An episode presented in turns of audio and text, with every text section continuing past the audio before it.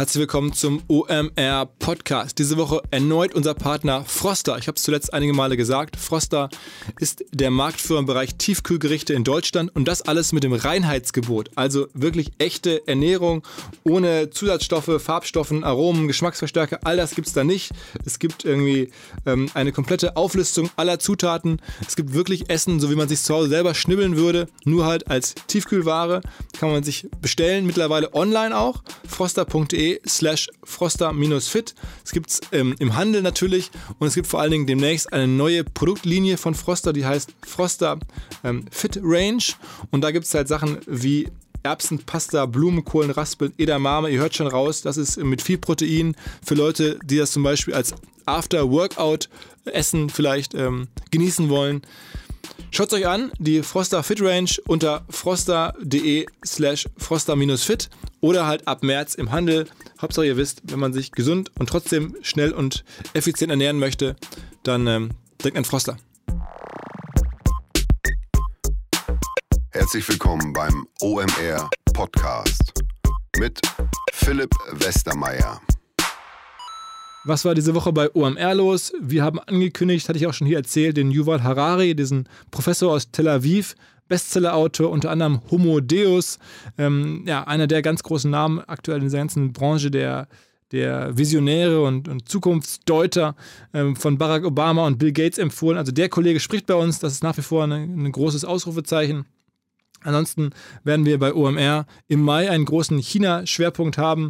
Wir haben Leute von, von JD.com, von Alibaba, von Baidu aus der Top-Ebene. Das ist gar nicht so einfach, so Chinesen, chinesische Top-Manager hier nach ähm, Europa zu fliegen, aber da sind wir jetzt intensiv dran. Und weil wir da jetzt so viele Relations aufgebaut haben, machen wir jetzt auch Einzeltage zum Thema China, ähm, wo es wirklich dann nur um Marketing in China und auf chinesischen Plattformen geht. So zum Beispiel am 25. März geht es um WeChat, Alibaba und Co. hier in Hamburg. Wir erwarten so zwischen 80 und vielleicht 100 Gästen ähm, nur für das Thema China. Und zu guter Letzt war ich ziemlich äh, glücklich und fast schon auch wirklich berührt, dass der Tobias Baukabel und sein Partner John Hanchin, die haben vor kurzem die Firma Movie Pilot nach USA verkauft und leben seit einigen Jahren in LA und schreiben einen Newsletter aus LA. Der heißt Post aus LA und man kann alles nachlesen, so richtig persönlich kuratiert von denen aufgeschrieben, was gerade dort so passiert im Bereich Medien, Entertainment, Marketing. Jetzt nicht ewig lang, aber super konzentriert und einfach abwechslungsreich. Wer sich hier für LA interessiert und generell für Entertainment und, Mar und Medienmarketing in den USA, ein super Newsletter. Und die haben auf uns hingewiesen und das ist mir wirklich, äh, ja, fand ich richtig cool. Deswegen möchte ich gerne euch allen empfehlen, wer Lust hat, ähm, die gerade genannten Themen näher zu verfolgen, geht auf postausla.net und tragt euch für diesen Newsletter ein. Ich lese ihn selber jeden Freitag und habe großen Spaß dabei. So, und jetzt geht's los mit Sebastian Klauke, Vorstand der Otto Group. Ziemlich jung, ziemlich cooler Typ, äh, ungewöhnliche Geschichte und ich glaube, sehr unterhaltsamer Podcast. Viel Spaß! Was? Mein heutiger Gast, absoluter Kandidat für die Kategorie überfällig, dass er mal hier ist. Er ist Chief Digital Officer bei der Otto Group und ab März, wenn der Podcast erscheint, wird es März sein, dann ist er ähm, Vorstand E-Commerce, ebenfalls bei der Otto Group. Er hat schon einiges gemacht, aber ist trotzdem noch extrem jung, deswegen gab es relativ viel Schlagzeilen auch um seine ganze Karriere jetzt, seit er bei Otto ist. Ähm, ich bin gespannt, mit ihm darüber zu reden, über vieles andere. Herzlich willkommen, moin moin, hier bei uns äh, in der Schanze im Podcast-Studio, Sebastian Klauke. Moin Philipp, vielen Dank für die Einladung. Ähm, ja, krasse Personalie. Als es rauskam, waren, glaube ich, einige überrascht. Ähm, erzähl mal, wie ist überhaupt dein Vorleben, bevor wir gleich über Otto sprechen und deine heutigen Aufgaben, ähm, hol mal so ein bisschen aus. Du bist ja einen ungewöhnlichen Weg gegangen. Du bist eigentlich Physiker. Ja, ich bin Physiker. Ich bin, also erstmal bin ich Westfale, wenn du aufs Vorleben eingehst, ja.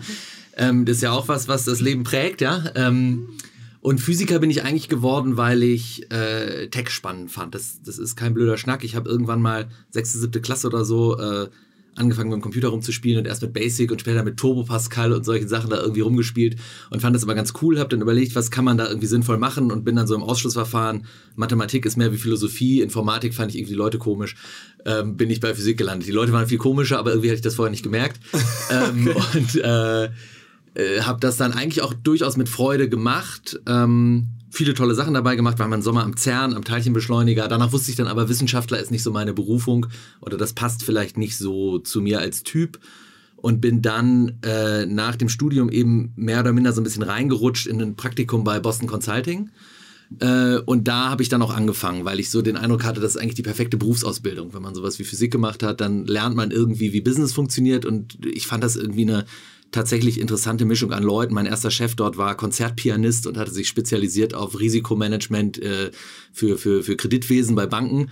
Und solche Charaktere fand ich einfach irgendwie ganz cool und inspirierend. Und das habe ich dann ein paar Jahre gemacht und dann hat es mich aber gejuckt und dann habe ich ähm, gegründet, autodar.de, also von allen Dingen, die man gründen kann, ausgerichtet einen Gebrauchtwagenhandel. Das hat äh, vom Geschäftsmodell gar nicht so schlecht funktioniert. Ähm, und wir hatten aber diverse Anfängerfehler gemacht, uns ein Cap-Table zurechtgebastelt, der irgendwie nicht so richtig nachhaltig tragweich war. Und dann haben wir das eigentlich viel zu früh und, und äh, ja, verkauft. Aber das war jetzt kein großer Exit. Ja, hat aber unglaublich Spaß gemacht und war eine sehr, sehr lehrreiche Zeit, die ich, die ich nicht missen will. Dann habe ich noch so ein bisschen in der ganzen Gründerwelt mich rumgetrieben, habe mit Project A, mit Flo Heinemann unter anderem mal versucht, ein Werbetechnik-Thema zu starten. Das war aber so äh, hoffnungslos, haben wir dann gemerkt, die Idee, die wir da hatten, dass wir es wieder eingestampft haben. Und habe dann schließlich für meinen früheren ersten Arbeitgeber, ähm, Boston Consulting, eine Firma mit aufgebaut, da waren wir zu zweit am Anfang, die nennt sich BCG Digital Ventures. Das ist im ah. Prinzip Company Building as a Service. Ja. Das gibt es ja heute noch so relativ, was ist Stefan Groß-Selberg macht, ne? Genau, Stefan Groß-Selberg und ich, wir waren sozusagen die ersten beiden, die das gestartet haben und haben dann da das Team aufgebaut und eben äh, ja, das Geschäft aufgebaut. Als ich da raus bin nach drei Jahren, waren wir wahrscheinlich irgendwie schon auf die 200 Leute zugehend. Äh, jetzt sind das ganz deutlich über 200 und ja, ich höre immer wieder von Leuten weiter. aus ja. Berlin, die sagen, krass, wie das Ding gewachsen ist. Ja, das muss man sagen, dieses, dieses Company Building as a Service für so große DAX-Konzerne und andere in ähnlicher Größenordnung, das ist uns da im Prinzip aus den Händen gerissen worden. Und das ist da jetzt auch immer noch so. Das läuft super ähm, weil das so ein bisschen sowas abdeckt, wo alle kapiert haben, das müssen sie in irgendeiner Art und Weise machen, aber die wenigsten haben so die Geduld oder vielleicht auch das, das Know-how oder die Verbindung, das wirklich von Grund auf selbst aufzubauen. Und dann so einen Shortcut zu nehmen und zu sagen, du kaufst dir im Prinzip ein Team, ja, was die ganzen Skills hat, was auch eine Methodik hat, die du auch in einem Konzern vermitteln kannst und so weiter, das funktioniert wirklich gut. Ja. Mhm. Hat auch großen Spaß gemacht. Und ich bin dann aber trotzdem äh, eben da rausgegangen, weil ich das Gefühl hatte, ich bin irgendwie noch zu jung, um Dienstleister zu sein. Wer bist du jetzt? 39 bin mhm. ich. Weil äh, auch wenn das halt keine Beratung äh, war, sondern eben Company Building, ist es letzten Endes doch Dienstleistung. Das heißt, du gehst eigentlich immer an einem Punkt raus, wo du denkst, äh, eigentlich wird es doch jetzt noch spannender. Ja? Und das, das hat mich in gewisser Weise gestört und ich hatte auch das Gefühl, letztlich mit diesen Greenfield-Neugeschäftssachen, die du für Großkonzerne machst, machst du zwar was, was viel Wertbeitrag liefert, aber du bist nicht so richtig so am schlagenden Herzen, da wo sich wirklich entscheidet, wird jemand irgendwie die nächsten Jahrzehnte überstehen. Und ich wollte irgendwie, wenn ich mich schon mit Großkonzernen rumschlage, irgendwie näher ran. Ja? Mhm. Und ähm, habe deswegen dann ganz äh, prosaisch auf einen Headhunter reagiert, der, der mich gefragt hat, ob ich nicht mal die Otto Group kennenlernen wollte. Dann habe ich den kennengelernt und jetzt bin ich anderthalb Jahre da. Ja. Aber war das von Anfang an damals schon so, äh, sagen wir mal, Perspektive, da auch Top-Level-Job zu übernehmen? Also Plan kann man sowas ja nicht so richtig, weil das ja letztlich eine Aufsichtsratentscheidung ist. Ja?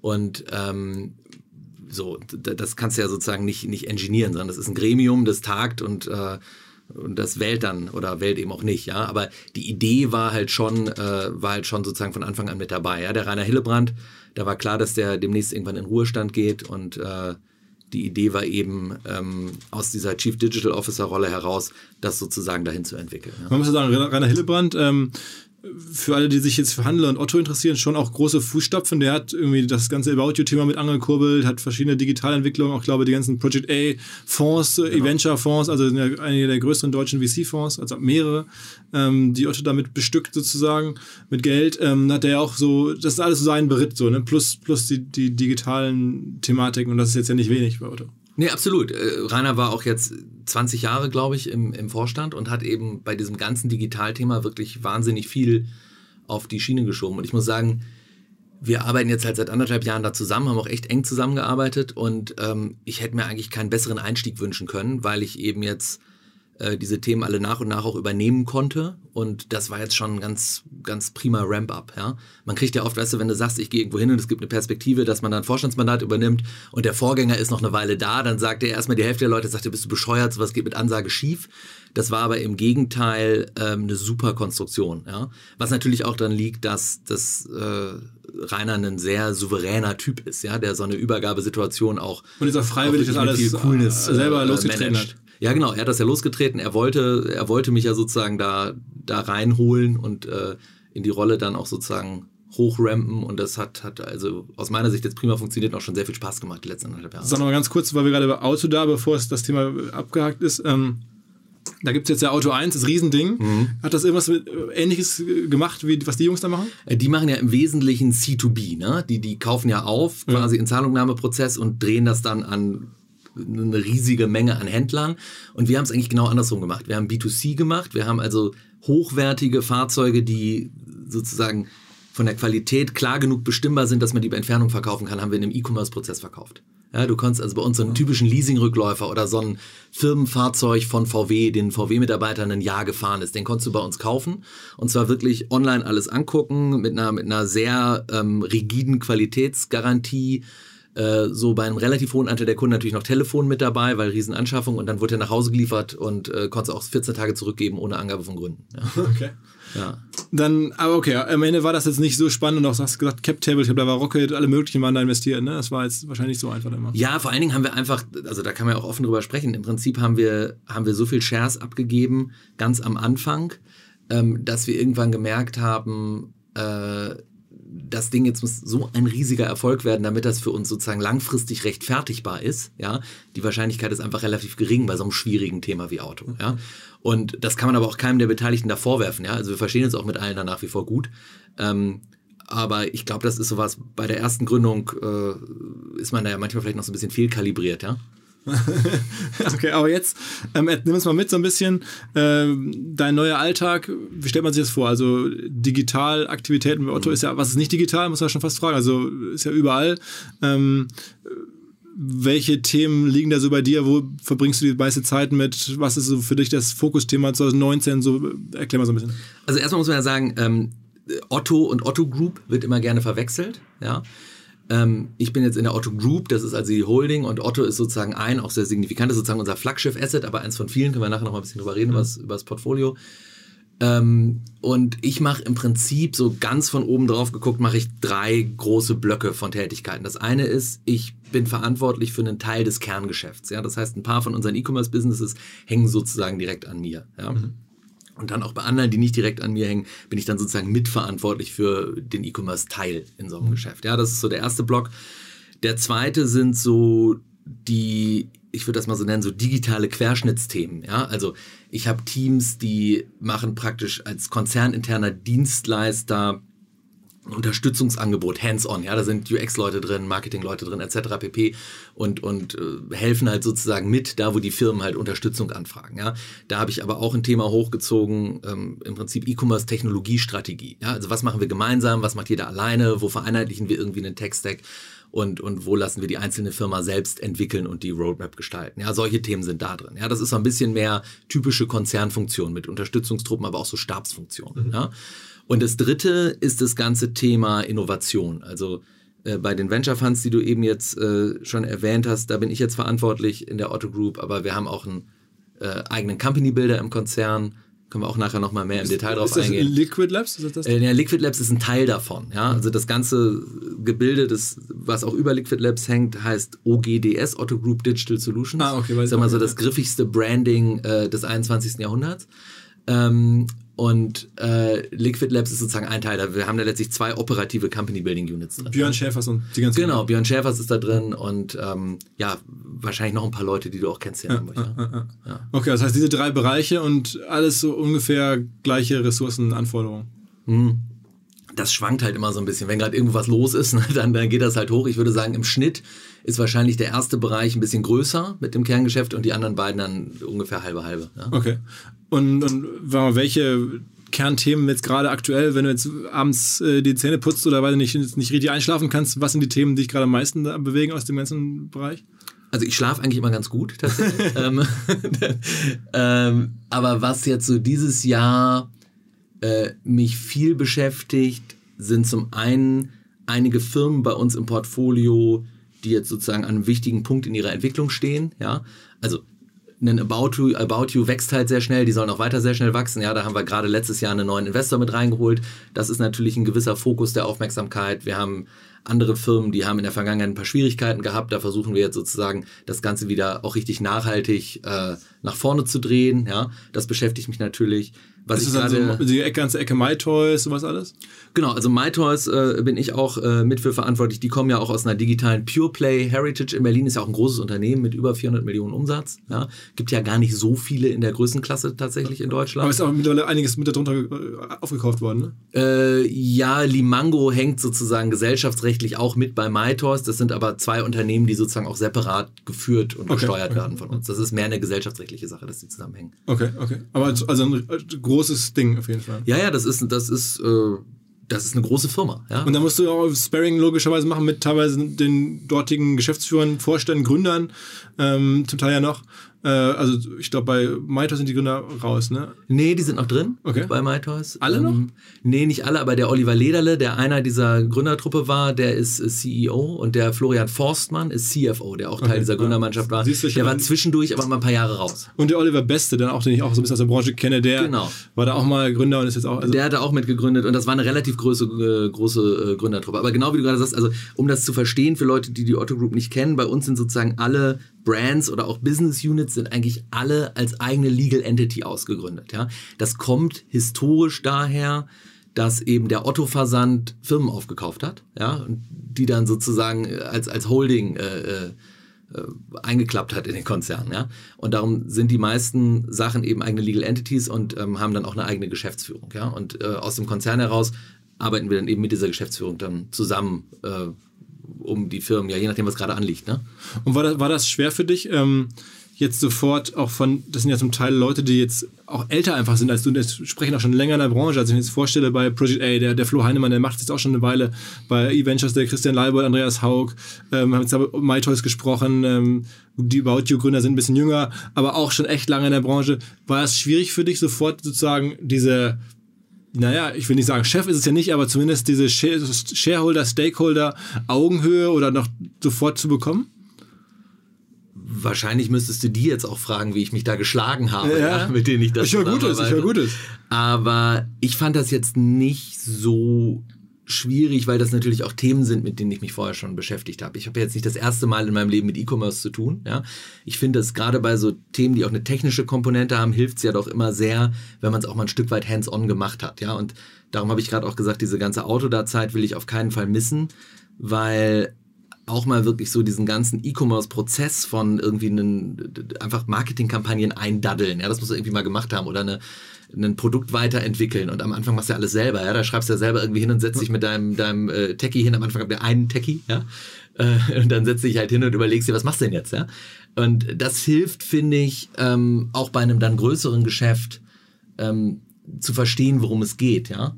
Äh, insofern, ich fand das, ich fand das überhaupt nicht unangenehm, sondern eigentlich eher spannend und eigentlich eine ziemlich privilegierte Rolle in gewisser Weise auch in so in so Firmen dann reinzugehen, die schon so Total. eine Wahnsinnsentwicklung hinter sich Total, haben. Ja? total, ja. Also das, das muss ich sagen, das macht mir auch nach wie vor Riesenspaß. Also ich meine, deine, deine Inbox wird jetzt halt ziemlich krass sein, weil da ja alle möglichen Leute, die größere Dinge bewegen, jetzt auf einmal irgendwie mit dir zu tun haben, was von dir wollen im Zweifel. Ja, die Inbox ist irgendwie ziemlich, äh, äh, ziemlich voll, ja. Aber gut, ich meine, das ist. Äh, Ja, auch, auch mit dazu. interessanten Ja. Menschen und jetzt nicht, ne, wenn man jetzt, sagen wir mal, so Gründer ist, man hat zehn Mitarbeiter, dann hat man natürlich viele Mails von seinen Mitarbeitern und, und im Umfeld, dann ist es halt politisch zumindest einfacher, als wenn man jetzt auch direkt auf diesem politischen Niveau auch unterwegs ist. Ne? Wo man so viel, wie viele Leute hast du jetzt direkt bei dir im Führungsbereich? Um ganz ehrlich zu sein, habe ich das irgendwie jetzt lange nicht, nicht gezählt. Ähm, Aber es werden ein paar tausend sein.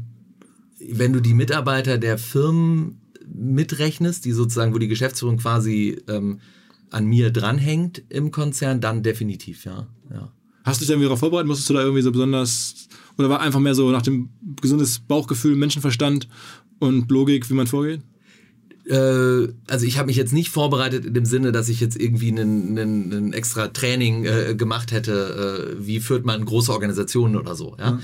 Ähm, aber ich habe ja gerade schon erzählt, durch diese äh, über jetzt etliche Monate gehende Übergabe mit Rainer als meinem Vorgänger haben wir uns natürlich eine Zeit lang auch ein Stück weit gedoppelt, ja, in, in den verschiedenen Ah, okay, Arbeiten. Und das war eigentlich so, äh, ja, die, die Art und Weise, wie ich dann auch in diese Aufgaben reingegangen bin. Ne? Lass mal, lass mal ein bisschen über, über E-Commerce als solches Ja, ja. sprechen. Ist ja nun in aller Munde die wertvollste Firma der Welt oder man weiß ja nicht, ob sie noch die wertvollste ist oder die zweitwertvollste, wie auch immer, ähm, ist am Ende zum großen Teil auch E-Commerce-Anbieter Amazon euer wichtigster Wettbewerber wahrscheinlich, oder? Ja. Ja. Ähm, ja. Und das ist jetzt ja nicht angenehm, mit denen zu rivalisieren. Das ist schon die erste Problematik wahrscheinlich.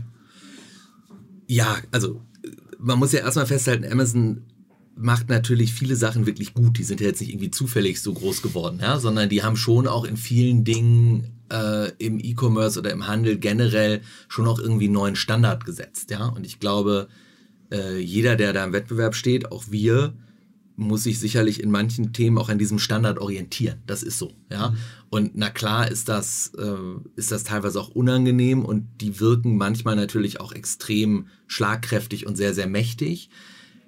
Ich bin aber ehrlicherweise irgendwie sehr optimistisch, dass es auch nachhaltig und auf Dauer viele Modelle geben kann, die ähm, auch neben Amazon ähm, erfolgreich sind. Ja, und ich bin mir sehr, sehr sicher, dass wir solche Modelle im Portfolio haben und auch die Chance haben, noch weitere davon zu entwickeln. Darum bin ich immer kein Freund von diesem sehr deutschen, finde ich, Bange machen nach dem Motto, diese übermächtigen Amerikaner, wahlweise kannst du auch Search Replace Amerikaner Chinesen nehmen, ja, mhm, ähm, mhm, mhm. Äh, die machen uns jetzt irgendwie alle platt, ja, ähm, sondern also ich finde letzten Endes, was, was zeichnet Amazon am allermeisten aus? Ja, natürlich auch, dass die irgendwie ihr Geschäftsmodell sehr, sehr toll weiterentwickelt haben und so weiter und so fort. Aber ich finde, am allermeisten zeichnen die zwei Dinge aus, nämlich total konsequente Kundenorientierung und super konsequente Execution. Mhm. Ja, und das sind Sachen, ganz ehrlich, ähm, da muss man sich ja nicht von Bange machen lassen. Das können wir auch. Ja. Mhm.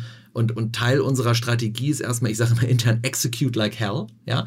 Wir haben Geschäfte mit total viel Substanz. Ja? Wir haben, wir haben äh, starke Marken, wir haben Sachen, die richtig, richtig gut laufen. Und jetzt darf man einfach sich nicht bange machen, sondern muss halt voll Fuß aufs Gas weiterentwickeln, im Sinne des Kunden weiterentwickeln und einfach einfach das, was wir gut können, immer noch aggressiver, noch besser machen. Ja, und daneben musst du dir natürlich auch überlegen, welche Geschäftsmodelle entwickelst du weiter, etc. pp. Ja, also, können wir gleich vielleicht noch ein bisschen systematisch. Ja, auf jeden Fall, da, da kommen wir echt zu. Ich will also einmal das, das Thema abschließen, weil ich das ähm, ist natürlich naheliegend und, und mhm. bei uns im Podcast ja auch immer wieder Thema in allen Facetten. Ähm, eine, ein Aspekt, wir haben gerade darüber gesprochen, dass, dass, dass, dass Otto auch jedes Jahr Ergebnis abliefert für seine Shareholder. Ist jetzt nicht börsennotiert, aber trotzdem scheinbar ist da Ergebnis, äh, Druck, Erwartung ist wie da. Bei Amazon ist ja so, dass die über Jahre gar kein Ergebnis gemacht haben. Das ist schon fast so eine Art Marktverzerrung. Ne? Dass das irgendwie da eine Firma ist, die einfach scheinbar eine Story gefunden hat, alles auf die Zukunft zu schieben und zu sagen, wir machen in den nächsten Jahren kein Ergebnis. Ist das auch irgendwie eine Revolution im Business, auf einmal die, eine wertvollste Firma der Welt oder auf dem Weg dahin war sie in den letzten Jahren, aber ohne de facto Ergebnis zu produzieren? Also was die ja sehr geschickt gemacht haben, aus meiner Sicht, ist, dass sie natürlich mit AWS und jetzt neuerdings vor allen Dingen auch mit ihren Marketingaktivitäten extrem profitable Geschäftsfelder gefunden und skaliert haben, mit denen sie ja letzten Endes ihre, ihre große Customer Acquisition Maschine mit Handel und Prime und, ja. und so weiter auch ein Stück querfinanzieren. Ja? Und ähm, das ist, glaube ich, schon in gewisser Weise was Neues, zumindest in der Branche Handel. Das gab es, glaube ich, so noch nicht. Und das ist auch sicherlich Teil des Drucks, weil wenn die in irgendein Segment reingehen wollen, ähm, dann können die natürlich auch extrem äh, preisaggressiv agieren, etc. Ja, das ist ja, glaube ich, letzten Endes auch so ein bisschen der Grund, warum so Leute wie, wie Scott Galloway, mit dem du auch gerne mal ja, äh, redest und so, warum die ja letztlich auch fordern, man müsse die eigentlich regulatorisch zerschlagen und diese verschiedenen Geschäftsmodelle voneinander trennen, damit die da nicht alles ersticken. Ähm, und das ist sicherlich irgendwie auch eine, eine, relevante Frage, die man sich irgendwie auf einem politischen Level da stellen muss. Aber ich würde sagen, jetzt erstmal im Day-to-Day -Day in unseren Märkten ganz konkret, ja, merken wir die natürlich jeden Tag, dass die, dass die ein starker Wettbewerber sind, aber wir sind jetzt irgendwie nicht äh, von Todesängsten geplagt, ja, sondern sind, sind da eigentlich ganz zuversichtlich und sehr im Execution-Modus eben. Ja. Was, was würdest du sagen, sind so die zwei, drei Sachen, das können wir, also neben Execution genauso gut oder vielleicht sogar besser? Also das äh, muss man so ein bisschen aus verschiedenen Richtungen beleuchten, glaube ich. Ja, zum einen gibt es aus meiner Sicht Verticals oder Warengruppen oder wie auch immer du es nennen willst, ähm, wo wir stark sind und Amazon nicht. Also meinetwegen unser Flaggschiff-Asset, ja, Otto.de ist mit großem Abstand der größte Online-Händler äh, im Home-and-Living-Bereich, ja. Und äh, ich glaube, wir haben auch eine Chance, wenn wir das vernünftig machen, so eine Position auch zu verteidigen. Weil das ist, das ist überhaupt kein einfaches Segment. Du musst Services mit drumherum anbieten, etc. pp. Und das machen wir gut, ja. Und äh, das müssen wir jetzt halt einfach weiter gut machen und, und weiter skalieren, ja. Das ist so eine Sache. Eine andere Sache, vielleicht ein Stück ähm, abstrakter noch. Ich habe neulich diesen schönen Satz gehört, ähm, der, finde ich, das sehr, sehr schön trifft. Amazon has solved buying, but it didn't solve shopping. Mhm. Ja? Und ich glaube, das ist ziemlich wahr. Ja? Die sind halt eine super effiziente Produktsuchmaschine und mit einer ganz hervorragenden Convenience-Leistung ausgestattet. Ähm, aber das ganze Thema Shopping und Inspiration ähm, lösen die eigentlich nicht. Ja? Und jetzt sagt natürlich, muss man fairerweise sagen, jeder E-Commerce-Gründer im irgendwie 2019, der bei einem VC steht und der sagt, was machst du denn gegen Amazon? Ja, dann sagt er natürlich irgendwie Discovery und Inspiration. Tarek hat es auch gesagt, aber so, ich wollte aber gerade sagen, wenn du es richtig gut machst, wenn du es richtig gut machst, dann ist es ja auch real. Dann ist es nicht nur irgendwie äh, Sales-Pitch, mhm. sondern äh, wenn du es in den Zahlen siehst, dass es funktioniert, dann ist das ja tatsächlich eine sehr valide Strategie. Und About You schafft das ja in der Tat. Mhm. Die haben ja ähm, also nur ein Beispiel, wenn du in die About You App guckst, dieses, dieses Stories-Feature, was aussieht wie Instagram, da kommt ja ein ganz signifikanter Anteil des Umsatzes drüber. Das ist also eine ganz neue Customer Journey, die viel mehr mit einem ja, letztlich mit einem Shopping-Erlebnis zu tun hat und nicht mit so einem zielgerichteten Buying. Das heißt, das ist also nicht nur irgendwie so ein, so ein Schnack, mit dem man sich selber tröstet, sondern das ist ein Modell, was wirklich funktioniert, was mhm. du wirklich nachrechnen kannst. Ja? Mhm. Und da glaube ich schon dran, dass es, dass es da diverse Ansätze gibt, wie du, wie du sowas auch, äh, auch nachhaltig verteidigen und groß machen kannst. Ja? Ganz kurze Unterbrechung und mal wieder ein Hinweis auf Annexia. Ich weise da immer gerne darauf hin, habe ich schon häufiger gemacht hier. Der Gründer ist noch recht jung, 31, war bereits seit zehn Jahren im Business mit Annexia, mittlerweile ein großer Laden, der tätig ist im Bereich des Managed Hosting, also im Serverbereich und vor allen Dingen aber auch Softwareentwicklung macht für Apps, für Mobile. Ähm, Produkte jeglicher Art, tolle Referenzkundenliste, Airbnb, BMW, Lufthansa, McDonalds, Fokus auf große Kunden, für die sie immer wieder spannende Ideen scheinbar haben im, im App-Bereich, im Mobile-Bereich. Und jetzt gibt es was Neues. Es gibt das App Starter Kit, auf das ich hier explizit hinweisen möchte. Man kann das bestellen und bekommt dann eine Box und man kann dann sozusagen in der Offline-Welt einmal eine App modellieren und sagen, wie eine App funktionieren soll, wann was passieren soll. Und bevor man dann die Softwareentwicklung beginnt, hat man sozusagen dann schon mal mit ganz einfachen alten Hausmitteln demonstriert, wie das funktionieren soll. Das funktioniert ganz gut. Wer es ausprobieren möchte, ich habe selber hier bei uns im Team erlebt, wir haben es für unsere OMR-App gemacht, der kann sich dieses App Starter Kit bestellen auf app-starter.com oder er kann das bekommen bei uns auf dem Festival, denn die Kollegen von der Nexia werden dort einen Stand haben und werden dort dort einige App-Starter-Kits verteilen. Es gibt wohl gar nicht mehr so viele, aber man kann sie halt erst noch bekommen und man kann sie bei uns auf dem Festival erst recht bekommen. Kostet auch nichts. Viel Spaß. Also meine größte Sorge ist immer dieses Prime-Ding, dass man irgendwann, wenn die Leute in Prime drin sind, dann sind sie da schwer wieder rauszuholen. Das ist halt dann so mega convenient One-Click-Shopping so ungefähr oder One-Voice-Shopping. Ähm, dass du und die Leute werden da jetzt ja reingezogen, auch nicht mehr mit irgendwelchen klassischen Marketingstrategien, sondern halt mit Content, äh, irgendwelchen exklusiven Fernseh- oder, oder Videoformaten oder sowas, äh, dass man dann irgendwann das mit einem Gegner zu tun hat, der halt nicht mehr so einfach zu kontrollieren ist, weil der die Leute mit irgendwelchen, sagen wir, unlautem Wettbewerb in so eine Prime-Falle reinlockt, oder Falle, ne, aber weißt, was ich meine, so eine, so eine Abhängigkeit, auch irgendwie Sucht, positiv formuliert, irgendwie eine, eine, eine, eine Convenience, ähm, und dann ist es halt schwer, die da jemals wieder rauszulösen als Wettbewerber, ne? Ja, aber auch das funktioniert halt, glaube ich, wenn du bestimmte Bedürfnisse erfüllst, die Amazon auch in Prime an der Stelle vielleicht noch nicht erfüllt.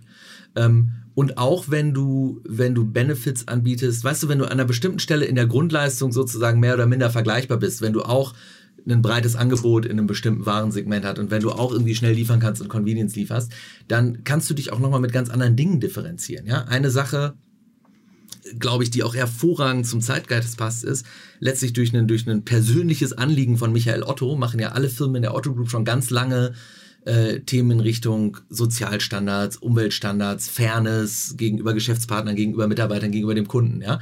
Und das sind ja so Themen, das ist ja schon lange nicht mehr irgendwie Müsli-Laden, Ökoshop, sondern das ist ja, das ist ja ein Mainstream-Gesellschaftsthema. Und ich glaube, du kannst es halt erst dann ausspielen, wenn du in bestimmten Grundlagen ähm, wettbewerbsfähig bist, aber dann kannst du es eben schon ausspielen. Ja? Mhm. Und ich glaube, dass das, dass das total attraktiv sein kann und dass man damit auch wirklich sich als eine ganz logische Alternative positioniert. Ja?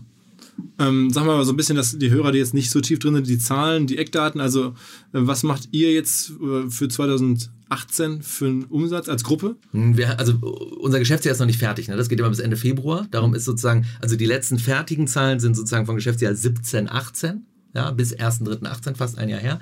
Da haben wir als Gruppe 13,7 Milliarden Umsatz gemacht. Das teilt sich so ganz grob auf. Knappe 11 sind Handel und Marken. Ähm, zwei sind äh, Logistik im Wesentlichen Hermes, ja, und knapp eins, irgendwie so 0,8 sind Finanzdienstleistungen. Okay. Und wenn du in dieses Handel- und Markending nochmal rein drillst, dann hast du ungefähr drei Milliarden ist unser Flagship-Asset otto.de. Dann hast du vertikal integrierte Marken. Das ist sowas wie ein Bonprix oder ähm, ein WIT. Äh, das richtet sich eher an eine ältere Zielgruppe oder in den USA Crate and Barrel.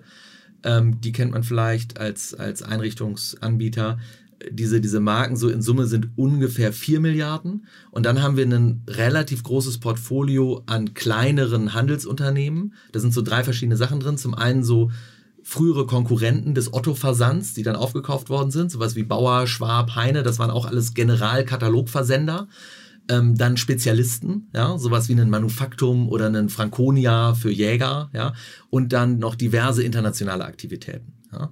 Also wir haben, wir haben, es gibt noch Otto Group Japan äh, und eine About You ist natürlich auch mit drin. Okay. Ja? Eine About You hat sozusagen in dem Jahr, über das ich gerade spreche, ähm, knappe 300 äh, Millionen gemacht und macht jetzt in dem Jahr, was, was in vier Wochen endet, äh, robben die sich relativ nah ran an die halbe Milliarde im, hm. im Nettoumsatz. Ja? Also das heißt so, und für die Gruppe würde ich auch ein Umsatzwachstum erwarten. Also jetzt das 13,5, das wird jetzt irgendwie für das jetzt Ja, ja, wir werden jetzt im, im, im Jahr, was jetzt in einem, in einem Monat endet, werden wir über 14 Milliarden sein im Umsatz. Und wir haben uns auch vorgenommen, da konsistent weiter zu wachsen, ja, und wollen 2022 auf 17 Milliarden gewachsen sein, ja. Und jetzt dieses Jahr sind wir jetzt nicht ganz so schnell gewachsen, wie wir uns das gewünscht haben. Das war irgendwie für fast alle Händler und gerade auch im, im Fashion-Bereich für alle irgendwie auch ein ziemlich schwieriges Jahr. Wirklich wegen des warmen Sommers, was immer alle sagen? Ich glaube, dass das schon ein relevanter Effekt war. Ich bin bei sowas ja immer misstrauisch, ja, ähm, und, und äh, denke immer, wir können es jetzt nicht mit dem Wetter rausreden, aber du siehst es in so einer Konsistenz, nicht nur bei uns, sondern auch sonst am Markt. Zalando das ja auch so Wie sehr das gedrückt hat, es hat, es hat einfach total gedrückt, ja. Aber in Deutschland ist das dann irgendwie schon, nach euch kommt dann direkt Zalando wahrscheinlich, ne? Ja. Und dann ist, dann kommen viele. Aber und dann kommen viele, ja. Und du kannst es ja immer, entweder weißt du uns sozusagen als Group aus, ja, oder du weißt unsere einzeln aus. Und wenn du die einzeln ausweist, unsere ganzen Konzepte, dann sind wir halt in so allen Top 10 oder Top 20 Listen, sind wir dann halt überall so, so da reingestreut. Weil letzten Endes in diesem, was ich gerade so relativ, wo ich so drüber geflogen bin und gesagt habe, wir haben noch so dreieinhalb Milliarden, das sind die ganzen kleineren Händler. Da sind ja viele richtig große äh, Geschäfte drin, ja. Also meinetwegen, wo ich gerade gesagt habe, die, die früheren Universalkatalogversender einen Bauer, ja, in, in äh, Franken sitzen die, in Burg Kundstadt, ja, die machen halt auch mal 400 Millionen äh, Net Revenue, ja, und dann äh, sozusagen Österreich, ja, Unito heißt das da, das ist dann so Otto Österreich und, und so weiter und noch ein paar andere Brands, äh, das sind auch mal 400 Millionen. Ja? Also das, das sind dann alles schon ziemliche Dickschiffe, ja. Äh, die ich jetzt mal gerade unzulässigerweise so summiert habe und da ist dann noch so ein dicker Brocken. Ja, gut, aber ist ja weltweit äh, heterogenes Portfolio. Ne? Also wir reden ja über, auch jetzt Umsatzzahlen, die, die äh, größer sind als manche DAX-Konzerne und, und, einfach weltweit äh, schon absolut respektabel. Ja. Äh, redet man ab und zu mit anderen, auch Wettbewerbern mit Zalando oder so, hast du dich mit den Vorständen da mal ausgetauscht, weil alle ja irgendwie vor demselben Problem stehen. Ich nehme an, mit Tarek sprichst du viel mit den Leuten ähm, und alle gucken ja, wie komme ich in diesem sehr, sehr schnelllebigen, sehr, sehr wenig planbaren E-Commerce-Ökosystem eigentlich weiter klar? Ja, also wir, wir reden eigentlich auf allen Leveln äh, mit, mit allen möglichen Händlern. Und du hast ja ganz ehrlich ja auch äh, immer eine Fluktuation, wo die Leute hin und her gehen. Bei uns sind Leute, die waren vorher bei Zalando. Bei Zalando sind Leute, die waren vorher bei uns und mit Amazon gilt das auch. Ne? Auch da gibt es gibt's natürlich eine Hin- und Herbewegung. Ja? Und ähm, man hat da schon immer irgendwie so ein Bild, was die anderen auch gerade so beschäftigt. Man trifft sich auch irgendwelchen Events und so. Ähm, ich bin auch immer kein Freund davon, jetzt irgendwie die totale äh, super Secrecy zu machen. Man darf natürlich nicht dümmlich was ausplaudern, aber äh, grundsätzlich auch da ein, ein, gewisses Verhältnis zu pflegen und mit den Leuten zu reden, finde ich erstmal immer richtig. Ja. Ähm, lass mal, du hast ja nun die Boston Consulting Erfahrung im Hintergrund. Wenn man so eine ähm, Boston Consulting Matrix, die kennen ja die meisten, die mal BWL studiert haben, irgendwie aus dem Studium, ich zumindest, und denke, die meisten wissen, dass da oben rechts in der Ecke sind die Stars und dann gibt es die Cash Cows und dann gibt es irgendwie die Poor Dogs und den vierten habe ich jetzt gerade vergessen. Irgendwie die, also jedenfalls gibt es so vier, vier Felder. Ähm, was ist bei euch gerade so, ist das einfachste jetzt mal so Star in dem Portfolio? Was ist You wahrscheinlich? Also ich mache das jetzt mal nicht streng nach der Matrix, weil die Matrix, wenn ich mich richtig erinnere, ist ja ähm, eine Achse ist, wie hoch ist dein Marktanteil und die andere Achse ist, wie schnell wächst du. Ja. ja? Und das ist also sozusagen, kannst du ja richtig analytisch ausfüllen. Ja? Und ähm, ich mache das aber mal sozusagen als, was sind so Geschäftsmodelle, die wir als besonderen Fokus sehen, mit denen wir dauerhaft Spaß haben. Ja? Das ist zum einen otto.de, wo wir ja gerade mitten in der Transformation stecken von einem Geschäftsmodell, was vor allen Dingen ein klassisches Händlergeschäftsmodell ist, mittlerweile halt weit über 90 Prozent E-Commerce, ja, hin zu einem Plattformgeschäftsmodell, also Händler plus Marktplatz plus Services. Ja, und da glauben wir sehr dran, gerade mit dem Fokus auf Home and Living, dass wir da dauerhaft äh, auch eine sehr, sehr attraktive Marktposition haben. Ja, das ist also insofern für uns definitiv ein Star in dem Sinne, dass wir, dass wir da einen Fokus drauf legen. Das zweite, wo wir einen großen Fokus drauf legen, ähm, sind die ganzen vertikal integrierten Marken. Ja? Weil da hast du natürlich den Vorteil, ähm, du kannst einen direkten Kundenzugang erhalten. Wenn du halt äh, einfach deine eigenen Markenprodukte anbietest, die es im Wesentlichen auch nur bei dir gibt, oder du nutzt die ganzen Plattformen vielleicht noch klug als Marketingkanal, mehr aber eben nicht, dann hast du halt einen direkten Kundenzugang, den kann ja auch keiner wegnehmen. Ja? Weil dann kommen die Leute halt zu dir, weil sie deine Marke suchen. Und ähm, zum Beispiel in einem Bon Prix, ja, das, das wird ja, wenn man das nicht kennt, von außen oft so ein bisschen so als reiner äh, preisaggressiver Fashion-Anbieter gesehen, aber die haben zum Beispiel viele Qualitäten, die auch wirklich Markenqualitäten sind. Die haben eine super äh, gute User-Loyalität, wo die, wo die Bestandskunden eben auch wirklich sehr gute KPIs abliefern und so weiter und so fort. Und da setzen wir, da setzen wir drauf und wir wollen in dem Segment auch überproportional wachsen. Und dann About You ist natürlich eine große Wette, die wir eingegangen sind, ja, die sich hervorragend entwickelt.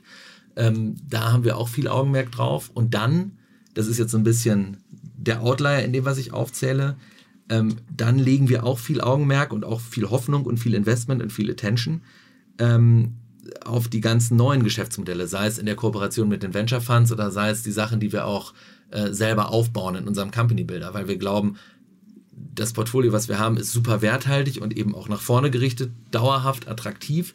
Aber trotzdem muss man natürlich die ganze Zeit weitersuchen, wo findest du auch neue Geschäftsmodelle, auch Asset-Light-Geschäftsmodelle, ähm, die sich vielleicht auch nochmal zu einer richtigen Stütze im Portfolio entwickeln. Was war so das Beste, was du da aktuell siehst? Also was, also, was wir im Moment machen, ähm, sind da vor allen Dingen so B2B-Software-Geschichten. Ja? Also da gibt es so Sachen, eins heißt meinetwegen Risk Ident, das ist noch ziemlich klein, ja, das macht irgendwie 5 Millionen Umsatz. Ja? Das ist eine, eine SAS-Lösung für Fraud Prevention im E-Commerce Checkout. Das nutzen mittlerweile auch viele, viele große E-Commerce-Player in Deutschland, bei weitem nicht nur wir. Das haben wir halt ausgegründet und, und führen das sozusagen als Business. Das wird jetzt nie also von der Größe dieses Marktes wird das kein Milliardenunternehmen, aber das ist natürlich ein, ein hochattraktives Softwaregeschäft, wenn man es schafft, das zu skalieren. Ja? Was, was viel Ergebnisbeitrag liefern kann und für uns natürlich auch strategisch wertvoll ist, sowas selbst zu ownen. Gerade im Sinne Otto, Plattformgeschäftsmodell, du willst Händlern, die da drauf sind, eben auch ein Full-Service-Package anbieten. Ja? Mhm. Eine andere Sache ist die About You Cloud, ja? dass About You neben seinem E-Commerce-Geschäft auch als Softwareanbieter auftritt und seine eigene E-Commerce- Technologie produktisiert hat und die eben auch Dritten anbietet. Ja? Mhm. Auch das ist natürlich ein Geschäft, wenn du das gut machst und es schaffst, das zu skalieren, ist es natürlich wahnsinnig attraktiv von dem, was du sozusagen an, an, an Unit Economics da sozusagen rausholen kannst. Ja? Mhm. Und was ist so, wo du sagst, also wahrscheinlich schwierige Frage für dich zu beantworten, aber ich muss ja trotzdem fragen, wo sind jetzt so die Geschäftsmodelle, wo du sagst, das wäre jetzt in der Forschungspräsentation von BCG eher so in dem Feld, da müssen wir eine Entscheidung treffen, entweder wir tun da jetzt nochmal Geld rein oder wir lassen es bleiben, so ungefähr? Ich beantworte das mal so, du hast, finde ich, immer da eine schwierige Perspektive, wo die Differenzierung nicht so klar ist. Ja, also der klassische, nicht differenzierte Multi-Brand-Retailer, der kommt ja vorhersehbar immer weiter unter Druck. Ja? Und das heißt, entweder musst du bei solchen Geschäftsmodellen den Weg finden, wie du dich differenzierst, sei es, indem du eine bestimmte Kundengruppe besonders gut bindest, ja, ähm, oder sei es eben, dass du irgendeine sachliche Value Proposition, die in deinen Produkten oder irgendeinem Service oder was begründet liegt, äh, finden oder du musst solche Geschäftsmodelle halt so ein bisschen runterfahren. Ja? Mhm. Und wir haben natürlich auch Sachen im Portfolio, die kommen eher aus so einer Heritage und da müssen wir uns halt bei jedem Einzelnen immer überlegen, wohin können wir die entwickeln. Ähm, und wie machen wir das? Was ich ganz interessant fand, ich bereite gerade tatsächlich meine Präsentation auch so ein bisschen vor. Ich mache einmal im Jahr da bei OMR so eine, so eine größere mhm. Keynote. Ihr habt jetzt ja in den letzten Wochen und Monaten auch gefeiert, den Katalog eingestellt und prompt kommt irgendwie die Nachricht, dass Amazon jetzt wieder Kataloge macht. Äh, das war wahrscheinlich ein bisschen andere Funktion, euer, euer Katalog und deren. Oder wie ist das zu verstehen? Also das ist, das fand ich ehrlicherweise ganz witzig, nochmal zu sehen, wie wir auch in der Presse dann wahrgenommen werden. Ja. Ich muss auch sagen, ich habe selber ähm, auch durchaus ein paar Vorurteile gehabt, bevor ich die Otto Group von innen kennengelernt habe, weil man das eben noch total verbindet mit diesem riesigen Katalog und irgendwie so ein bisschen dem ja, vielleicht so ein bisschen angestaubten Versandhandel. Die Innenperspektive ist dann doch äh, viel, viel freundlicher und, und hoffnungsvoller als, als das, was da manchmal so ankommt. Und in der Presse kam das so an wie, jetzt hat auch Otto es kapiert, dass man das Internet nicht mehr ausdrucken muss. Ja? Und das ist ja totaler Quatsch. Also letzten Endes, dass dieser Hauptkatalog jetzt abgeschaltet ist, das ist einfach eine, eine Konsequenz in einer, in einer ganz normalen Aussteuerung des Marketingmixes. Ja, also Print wird es weiterhin geben. Print wird weiterhin in verschiedensten Formaten Teil des Marketingmixes sein. Natürlich möglichst stark individuell angesteuert und teilweise auch vom Format, irgendwelche Postkarten und so weiter, natürlich individualisiert. Ja, und der Hauptkatalog war halt ein Teil, das hat im Marketingmix immer einen positiven ROI gehabt. Und dann kannst du halt sehen, dass der ROI von so einem Hauptkatalog sozusagen von Auflage zu Auflage immer weiter runtergeht. Irgendwann kannst du absehen, der nächste oder übernächste wird halt keinen positiven ROI mehr haben, dann schaltest du ihn ab. Mhm. Und es ist eine relativ unaufgeregte Geschichte dann, weil da, da sitzen die dann halt und äh, gucken sich halt die Performance ihrer verschiedenen Marketingkanäle an und dann wird halt der Hauptkatalog abgeschafft. Und nach außen wirkt das halt wie der mega symbolische Meilenstein.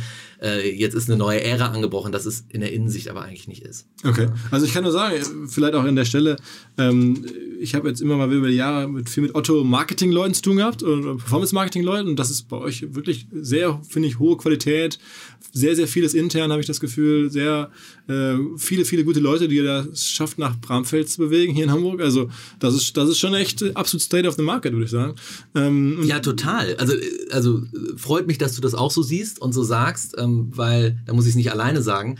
Aber das ist absolut so, ja. Vor allen Dingen gerade jetzt, ich nehme mal, bleib mal bei Otto als Beispiel, bei otto.de.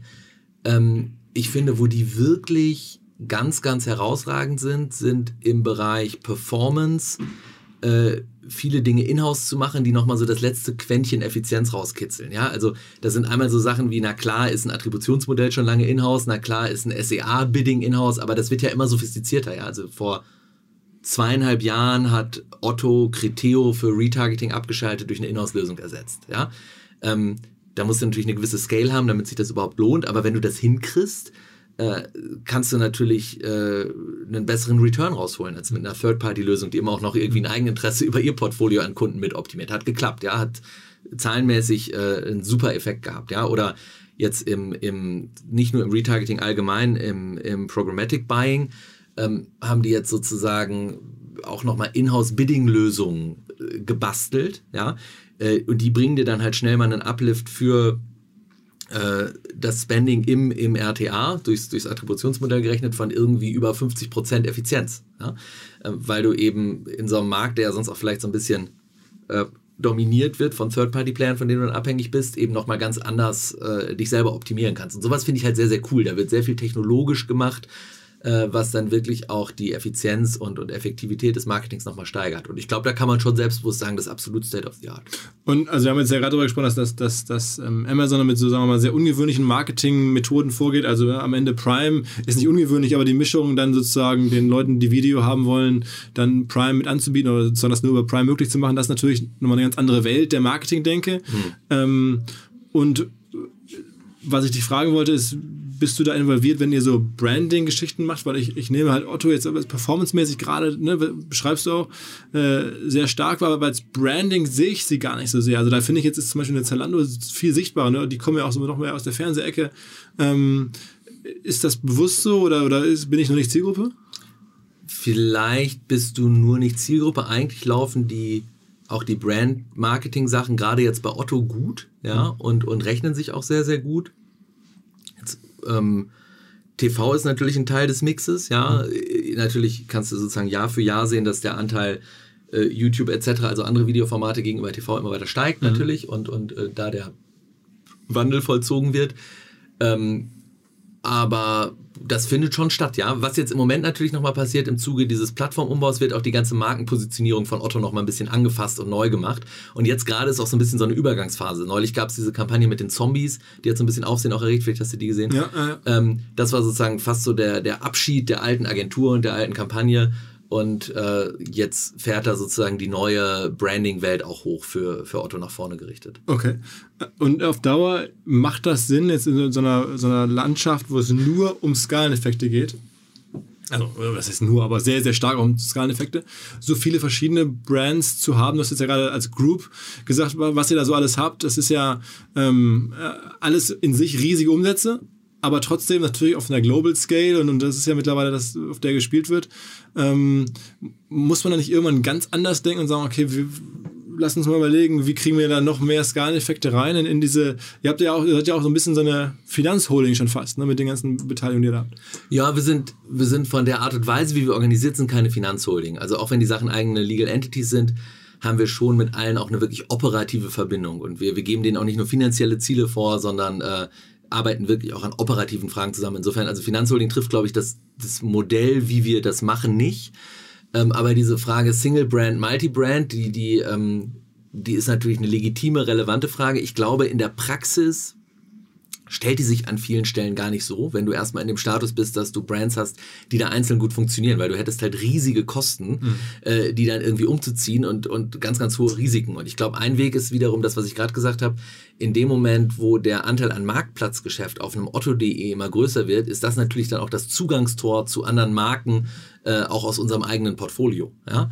Und vielleicht ist das so ein Weg, wie ähm, die eine Brand aus unserem Portfolio dann nochmal eine noch herausgehobenere Position über Zeit bekommt. Aber wir planen jetzt im Moment nicht irgendwie unseren, unseren Multi-Brand-Ansatz jetzt irgendwie Big Bang-mäßig auf, auf einen One-Brand-Ansatz umzustellen oder sowas. Noch ein anderes Thema, was was im Handel gerade überall aufpoppt und was jetzt ganz viele Shops eigentlich fast jeder Größenordnung schon für sich entdeckt haben, zu Recht oder zu Unrecht, ist das Thema ähm, Marktplatz. Mhm. Ähm, also Amazon hat nun auch sehr viele Marktplatzumsätze und dann große Relevanz. Ähm, wie ist das bei euch? Also ihr macht das ja auch. Äh, mhm wo steht ihr da und wie ist da dein Blick drauf? Das habe ich ja eben schon erzählt. Ne? Also Otto ist ja eben ungefähr drei Milliarden Umsatz und der Großteil davon ist eben noch sozusagen klassisches Händlergeschäft. Mhm. Ja? Aktuell haben wir ungefähr 400 Partner, also andere Händler oder vor allen Dingen Brands, die da verkaufen. Da sind auch einige ganz ähm, namhafte dabei. So die letzten sehr bekannten, die wir hochgeschaltet haben, waren ein L'Oreal zum Beispiel oder jetzt kommt durch die Presse, dass so ein Premium-Polstermöbelhersteller äh, Machalke jetzt exklusiv seine Möbel bei uns verkauft. Ähm, so, und, und da ist im Moment noch ein verhältnismäßig überschaubares Portfolio und das rampen wir hoch. Ja? Und parallel zum Hochrampen dieses ähm, Marktplatzgeschäftsmodells stärken wir auch nochmal den ganzen Aspekt Services. Was kannst du da B2B äh, deinen Partnern, die auf deinem Marktplatz verkaufen, quasi auch noch mitverkaufen? Und da haben wir eigentlich eine recht starke Heritage an vielen Stellen, weil ähm, wir zum Beispiel sowas wie ein sogenanntes Zweimann-Handling, wo du Möbel mitlieferst oder Waschmaschinen auch gleich aufbaust oder so schon ganz, ganz lange haben. Ja? Und sowas ist natürlich super attraktiv, gerade in so einem Segment mit irgendwie sperrigen Sachen wie Möbel oder so. Also da kommt also richtig der USP sogar raus vielleicht. Ja, ja, genau. Da, ähm, da haben wir richtig Sachen, die, die wirklich auch sehr, sehr schön differenzieren. Ja? Mhm. Und ähm, das bauen wir aus und sozusagen das Nadelöhr oder der limitierende Faktor, um das auszubauen, ist natürlich, dass im Wesentlichen ganz viele Systeme, technologisch, aber auch Prozesse bei einem Otto.de noch auf das Händlermodell ausgelegt sind. Ja, das heißt, wir sind jetzt mittendrin gerade, ähm, da ganz viel sozusagen hinter den Kulissen im Backend so zu machen, dass du auch ein skalierbares äh, Marktplatzmodell hinkriegst. Also mal ein Beispiel. Wir haben noch kein Self-Onboarding, was so schnell und so easy funktioniert, dass du wirklich riesige Mengen von Partnern schnell hochschalten kannst. So, das bauen wir jetzt eben. Wir haben aber, also das, das geht jetzt auch relativ zügig. Da kommt jetzt alle paar Monate, gehen da neue Sachen live. Ja, wir haben jetzt zum Beispiel sowas, wo der, äh, das heißt ein Otto Brand Connect, wo der Partner ähm, seine Markendarstellung auf der Plattform managen kann, so Analytics-Daten abruft und so. Das ist jetzt live, das haben wir gemeinsam entwickelt, unter anderem mit Adidas ja, ähm, und mit S. Oliver. Ähm, so, und da kommt jetzt so nach und nach kommen jetzt die ganzen Bausteine zusammen, um dieses Modell eben zu skalieren. Ganz kurze Unterbrechung nochmal und Hinweis auf Blinkist, B-L-I-N-K-I-S-T, ein langjähriger Partner von uns. Einer der Gründer war auch schon vor einiger Zeit mal hier im Podcast eine tolle App, bei der man Buchzusammenfassung bekommt. Und zwar entweder als, als Hörzusammenfassung, 15 Minuten ein Buch durchhören und in seinen Kopf reinfahren oder halt 15 Minuten über ein Buch lesen in etwa und dann weiß man, was in dem Buch auch drin stand. Das Ganze gibt es für zweieinhalbtausend Bücher, stetig wachsende Liste. Es gibt sowohl Sachbücher als auch fiktionale Bücher. Ich sage mal ein paar Sachbücher, die vielleicht interessant sind. Die Scrum-Revolution, wer immer schon mal bei Scrum mitreden, mitreden wollte, oder ähm, die Psychologie sexueller Leidenschaft, wer schon mal immer sexuelle Leidenschaft entfachen wollte. Oder einfach Denke nach und werde reich, wer immer schon mal reich werden wollte. Auch dazu gibt es Bücher, die dann komprimiert zusammengefasst werden mit den Kernbotschaften für euch aller Kürze. Könnte sich ja vielleicht in diesem Fall richtig, richtig, richtig lohnen. Tut mir einen Gefallen, probiert Blinkist aus. Äh, blinkist.de slash OMR, da gibt es 20% auf das Abo. Ähm, daneben gibt es eine kostenlose Version, ein Probeabo. Das ist wirklich ohnehin kostenlos, unabhängig auch von OMR. Kann man einfach abschließen und mal gucken, was Blinkist so für euch tun kann. Wirklich Bücher aus allen Bereichen von Gesellschaft und Politik, Börse und Geld, Motivation, Liebe, Sex, whatever um, it takes. Informiert euch. Bildung ist das mächtigste Gut. Blinkist macht es möglich. Viel Spaß. Aber das ist wahrscheinlich schon das, wo du jetzt in der Zukunft dir oder wo man sich als, als, als Otto-Verantwortlicher extrem viel von erhofft, höre ich jetzt so raus. Ja, wir würden das ja nicht machen, wenn wir nicht glauben würden, dass sich das lohnt. Ne? Also das, äh, das ist jetzt keine Charity, ne? dass wir das tun. Ja, aber okay, ähm, also das ist, das ist ein bisschen, aber auch mehr als das ist die Zukunft irgendwie der Plattform. Ja gut, das ist die Zukunft von unserem Flaggschiff-Asset. Ne? Und ähm, wir sind da schon äh, sehr hinterher, dass das alles klappt. Ja. Aber ich meine, selbst About You macht sowas ja, glaube ich, mittlerweile auch, ne? About You macht das auch, klar. Klar, die machen das im Fashion-Bereich, die haben, äh, die haben da natürlich, glaube ich, auch eine Chance, sich auch sehr stabil als relevanter Player zu, zu etablieren am Markt, wachsen ja sehr schnell erreichen, glaube ich, auch eine super attraktive Zielgruppe. Und ich bin ja eben schon mal darauf eingegangen, diese ganze Geschichte, dass die Discovery, glaube ich, wirklich ein Stück weit gelöst haben, was viele andere nicht geschafft haben. Das ist auch ein echtes Differenzierungsmerkmal. Mhm. Wenn du jetzt so, sagen wir mal, gerade aus, aus Marketing-Background auf die Sachen drauf guckst, was ist da für dich so das Thema dieser, dieser Zeit? Also womit beschäftigst du dich? Influencer ist ja bei About You ganz groß gespielt, da haben die eine große Kompetenz, glaube ich. Ähm, du hast gerade erzählt, Programmatic. Äh, was ist so das Thema, wo du jetzt gerade noch am tiefsten selber drin bist vielleicht oder wo du mit, mit am meisten mit in Terminen sitzt oder dich mit beschäftigst?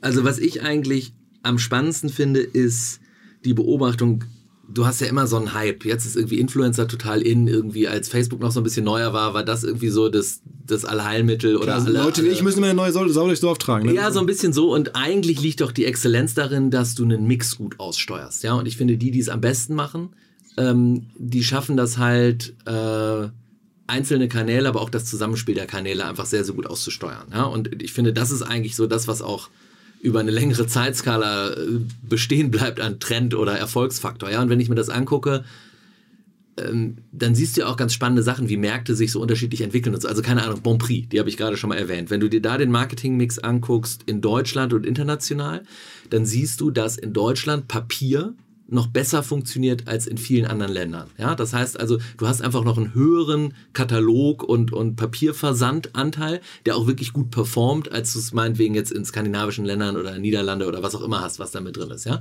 ähm, und wenn du dann in den Online-Anteil wieder reindrillst, meinetwegen in Deutschland und in internationalen Märkten, dann siehst du, in Deutschland sind noch so diese ähm, eher suchbezogenen SEA, SEO, PLA Sachen noch ein bisschen stärker und wichtiger in so einem Fashion-Segment, wo Bonprix sich tummelt, als in vielen internationalen Märkten. Da ist dann schon wieder ein Tacken mehr Social Media, Facebook etc. pp. Mhm. Ja?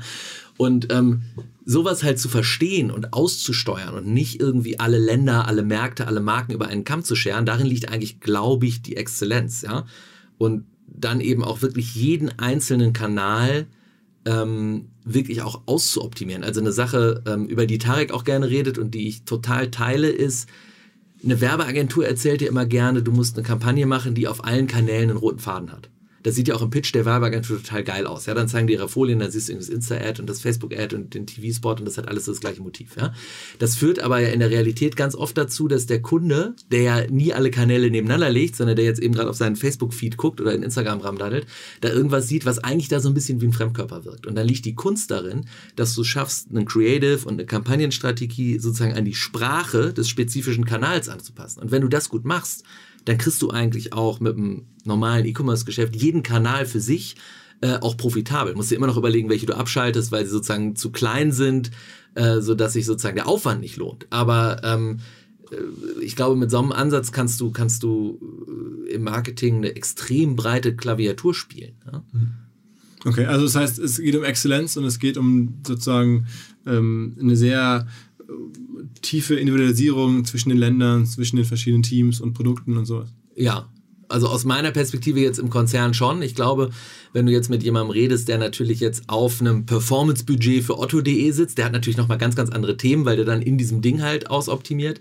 Aber so aus der Gesamtkonzernsicht, glaube ich, ist das äh, der größte Erfolgsfaktor, den wir hinkriegen müssen. Ja, es ist halt sehr heterogen. Ja? Und, und diese üblichen GAFA-Sorgen, dass ihr permanent mit äh, Facebook und Google irgendwie sozusagen an Mauthäuschen vorbei müsst um Kunden zu erreichen, ist das was, was dich auch umtreibt, wo du sagst, Mensch, das, das wird immer schlimmer oder es wird immer teurer oder ähm, sagst du, das war schon immer so auf eine Art, das macht mir gar nicht so viel Sorgen? Nee, das ist schon ein relevantes Thema, ne? Das kann man, das kann man jetzt nicht ignorieren. Also das äh, gibt ja schon irgendwie so ein Oligopol, wo die wesentlichen Teile shopping-relevanter Traffic verteilt werden. Aber ich glaube, eben ein Ausweg ist tatsächlich, ähm, was ich gerade schon erwähnt habe, Marken aufzubauen, die den direkte Kundenbeziehung mhm. aufbauen können. Und eine andere Sache, die wir machen, ist, ich meine, das, was jetzt meinetwegen ein Amazon schon auf einer relativ großen Skala macht, äh, mit letztlich äh, Vermarktung, das können wir auch, ja. Wir machen auch Vermarktung, weil wir haben eben nach Amazon ganz klar den größten Kundendatenpool in Deutschland. Wir, wir können Flächen vermarkten, wir können Daten vermarkten, wir haben eine Unit gegründet, Otto Group Media, äh, die genau das macht, die kennst du mit Sicherheit, ja. Klar. klar. Ähm, und die machen das auch gut, ne? Die sind jetzt irgendwie seit 2015 unterwegs, sind jetzt dieses Jahr, was in einem Monat endet, dann äh, wieder deutlich über 100 Prozent gewachsen, ja äh, sind Break-Even mit dem, was sie machen. Aber die richten sich ja neben euch auch vor allen Dingen an, an andere. Die, die richten sich auch an andere Brands, ne? aber da kannst du halt total coole Sachen machen. Ähm, und das schafft dann wiederum äh, ja, ein Stück weit auch wieder Unabhängigkeit, weil wir haben ja noch ganz viel Traffic und wenn wir den sozusagen dann neben dem Commerce auch da nochmal monetarisieren können, ist ja wunderbar, ja, und, und schafft uns auch eine gewisse Feuerkraft. Das heißt, genau, das heißt, ihr könnt dann, oder ihr verdient sozusagen dann mit dieser Unit, also Amazon, ach Quatsch, Otto Group, Otto, Otto Media, Retail Media, ähm, das, das läuft ja so, dass, dass die am Ende sagen, Mensch, wir haben Daten, wir haben coole Flächen, du bist irgendwie ein, ein, ein Retailer, möchtest gerne Aufmerksamkeit, komm zu uns, ähm, wir geben, wir können dir da ähnlich wie früher eine Zeitschrift oder was auch eine gute Platzierung verkaufen. Mit genau, viel du, mehr, du hast zum einen Flächen, ne? also meinetwegen Sachen, FMCG-Brands machen das gerne mit About You, die machen das teilweise auch selber, ja, mhm. ganz direkt. Und dann kannst du wirklich vom, äh, durch die ganze Customer Journey auf About You bis zur Checkout-Page kannst du da entsprechend was platzieren. Ja, das funktioniert super, ist ein super attraktives Produkt. Aber am Ende müsst ihr das Geld, was ihr dann da umsetzt, wieder nehmen, um dann vorne bei, bei, bei Facebook und Google neuen Traffic im Zweifel einzukaufen, wenn es jetzt in der Theorie, wenn es wirklich so ist. Ne? Das ist dann, dass man dann immer um diesen Kunden, den man dann hintenrum zwar nicht nur was verkaufen kann, sondern auch nochmal vermarkten kann, äh, wie wir gerade gehört haben, den muss man erstmal trotzdem akquirieren. Also es bleibt diese, diese Problematik bleibt ja bestehen, dass man irgendwie den, diese Traffic-Weiterversorgung immer bezahlen muss.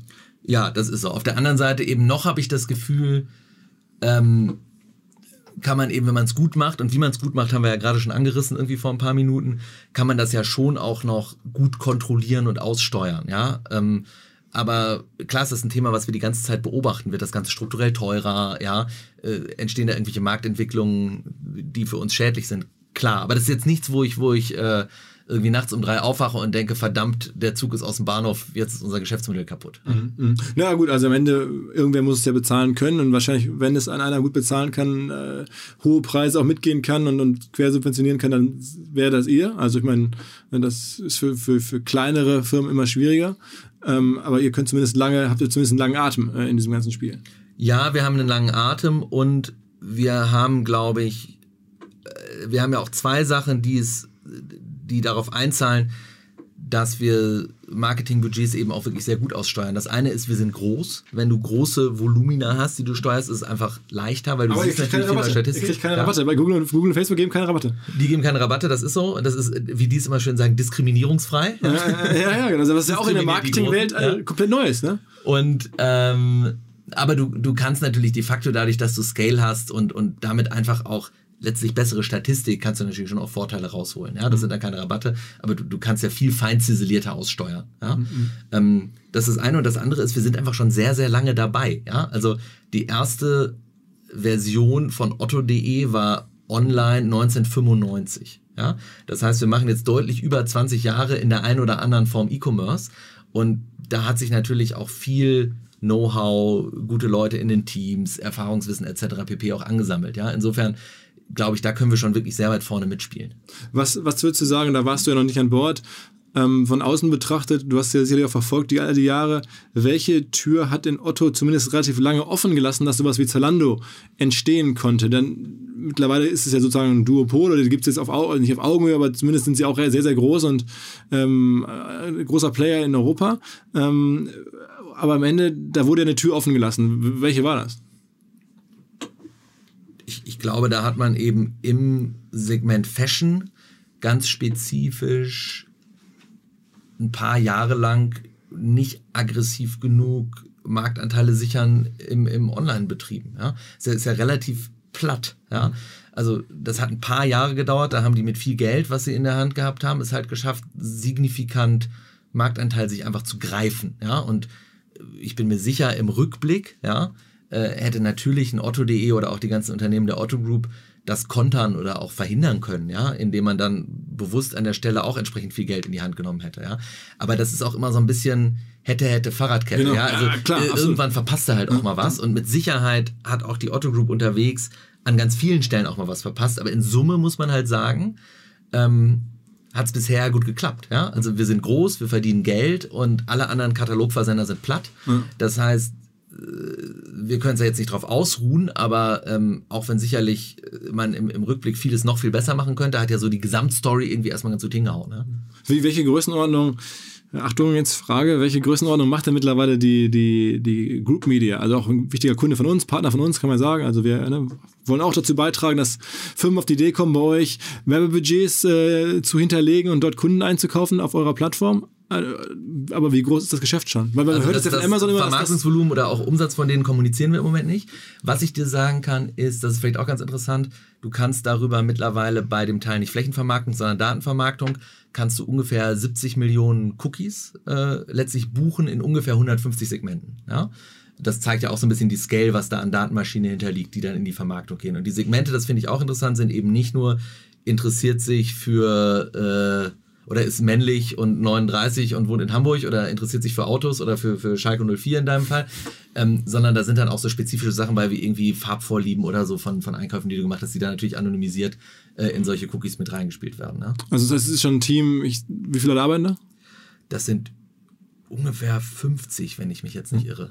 Man muss ja sagen, das ist ja auch ein Segment, was jetzt in, insofern in der Werbebranche eine riesige Rolle einnimmt, weil auch Amazon sowas halt macht und auch mal anders, aber auch dieselbe Denke und damit quasi jetzt die dritte Kraft wird, gerade im äh, Internetbusiness global, neben Google und Facebook ist auf einmal dann jetzt Amazon auch da ähm, und macht auch diese Art Geschäfte, ne? Ja, und ich glaube, Retail Media im, im, im, weiteren Sinne, sei es Flächen eben auf Shops oder sei es eben auch, dass du, dass aus Shops generierte Daten nutzt zur, zur Ansteuerung von Kunden, das wird ja immer selbstverständlicher. Das war ja vor ein paar Jahren noch irgendwie relativ exotisch in gewisser Weise. Ähm, und das ist ja mittlerweile, sind das ja Formate, die, die haben sich ja schon total etabliert. Und das ist auch für uns eben ein total attraktives Geschäft. Okay, okay. Ähm, lange Reise, jetzt sind wir einmal quer sozusagen durch deine Karriere. Ähm, bist du Otto? Jetzt kann man sich, ich hoffe, ich kann es mir ein bisschen besser vorstellen, was du so machst, was so die Herausforderungen sind, ähm, wie du auf den Konzern guckst. Äh, und du hast jetzt ja noch wahrscheinlich viele, viele Jahre bei Otto vor dir. Ähm, wollen wir mal hoffen. Also würde ich mich freuen. Ähm, und und finde, hast du eine, eine super Visitenkarte abgegeben. Also sozusagen anderthalb Jahre nach Amtsantritt sozusagen, ne? Ja, genau. Ähm, anderthalb Jahre bin ich jetzt dabei. Ähm, und mir macht das, wie gesagt, sehr, sehr großen Spaß. Insofern kann ich mich auch sehr, mir auch sehr gut vorstellen, da noch viele Jahre zu verbringen. Ähm, und ich glaube halt, wir haben wirklich noch wahnsinnig viele Möglichkeiten, die wir gerade erst anfangen zu entdecken. Ähm, ich finde, oft wird so drüber gesprochen, als sei der ganze Digitalmarkt schon verteilt. Ich glaube eigentlich, wir sind immer noch äh, früh am Morgen, ja, und es hat gerade erst angefangen und entsprechend macht das natürlich auch riesen Spaß, nach vorne zu gucken. Also wenn du jetzt gerade so ein Statement noch sagst, ähm, ist das dann irgendwie auch alles jetzt dieses Thema AI und so, ist das auch was, was du sagst, uh, gerade als, als Physiker, äh, siehst du das noch eher als Buzzword oder sagst du, wenn ich solche Sachen sage, dann mit Blick auf vielleicht AI oder, oder, oder was, auf was guckst du gerade, wenn du so hm. sagst, es steht noch so am Anfang? Äh, um direkt auf AI einzugehen, ich ersetze immer gerne den Begriff AI durch angewandte Statistik, wenn man wirklich über konkrete Sachen redet, weil de facto da, wo AI schon was macht, ist es eigentlich immer angewandte Statistik. Ja? Ähm, was das überhaupt nicht abwerten soll, das ist total machtvoll, aber das ist noch weit entfernt von irgendwelchen Science-Fiction-Romanen, wo ähm, irgendein IT-System zum Bewusstsein erwacht. Ja? Aber ich glaube, das wird schon, äh, wird schon ein Treiber. Ja? Also letzten Endes steht er ja nur hinter die Algorithmen, die da verwendet werden. Die, kommen ja eigentlich alle aus den 50er und 60er Jahren. Nur jetzt sind halt die, die Rechenleistungen hoch genug und die Fähigkeiten, große Datenmengen zu verarbeiten, sodass man wirklich auch Real-World-Applications bauen kann. Und das, das geht halt weiter und da kommt noch eine Menge. Da kannst du super mit personalisieren, kannst super nochmal tiefer reindrillen in verschiedene Sachen. Ist, ist glaube ich, schon ein Riesentreiber. Ja? Ähm, und dann glaube ich eben, guck mal, wir haben immer noch ähm, relativ geringe Online-Anteile in fast allen relevanten Konsumentenmärkten. Ja? Wir haben ja eben ganz am Anfang darüber geredet, dass ich mal Autos online verkauft habe. Ich meine, das ist die wichtigste Industrie Deutschlands und deren B2C-Geschäft ist weltweit äh, immer noch im Wesentlichen nicht digital. Ja, ich meine, du kannst dein Auto zwar irgendwie konfigurieren, was aber auch nur so ein sehr deutscher Prozess ist, das ist aber auch schon irgendwie äh, straight out of hell meistens, das Digitalprodukt. Und äh, Tesla macht das jetzt irgendwie vor, den, den Prozess stärker zu digitalisieren, aber da ist überall ist noch so viel offen und, und noch so viel Land auch einfach nicht eingenommen von irgendeinem Player. Darum glaube ich, da tut sich über die nächsten Jahre noch unglaublich viel. Wir leben in einer sehr, sehr aufregenden Zeit. Ich glaube, wir können sozusagen in unserer Generation noch unfassbar äh, geile Sachen miterleben und mitgestalten. Da darfst du Google oder Facebook oder sogar Amazon Aktien in deinem privaten Portfolio halten? Ja, darf ich. Und tust du auch? Nein. okay. Alles klar. Das liegt aber ehrlicherweise gar nicht daran, dass ich irgendwie da, da äh, Wettbewerbsschmerzen hätte, sondern daran, dass ich mich schon vor etlichen Jahren entschieden habe, nicht selber irgendwelche Einzeltitel zu kaufen und zu verkaufen, ja, sondern das äh, sozusagen nur in, in gebündelter Form zu machen oder machen zu lassen. Ja. Alles klar. Okay, Sebastian, äh, vielen, vielen Dank. Ähm, ich hoffe oder bin sicher, wenn wir diesen Podcast noch eine Weile machen, einige Jahre vielleicht, ähm, und, und wir werden uns vielleicht hier oder hoffentlich demnächst bei OMR ähm, oder in der Branche wieder begegnen. Wir beobachten das auf jeden Fall. Und ich freue mich, dass du da warst und für deine, danke dir für deine Zeit. Klasse, Philipp. Vielen Dank. Alles klar. Ciao, ciao. Ganz kurz bevor das vorbei ist, mal wieder ein Hinweis auf die Kollegen der Hamburg Media School. Am 27. März gibt es dort den Content Marketing Day, wie der Name schon sagt. All die Themen, die sich mit Content Marketing beschäftigen. Was gehört zu einer guten Story? Über welche Kanäle kann man Stories gut distribuieren? Formate, Erfolge, Cases, all das gibt es am 27. März an der Hamburg Media School am Content Marketing Day.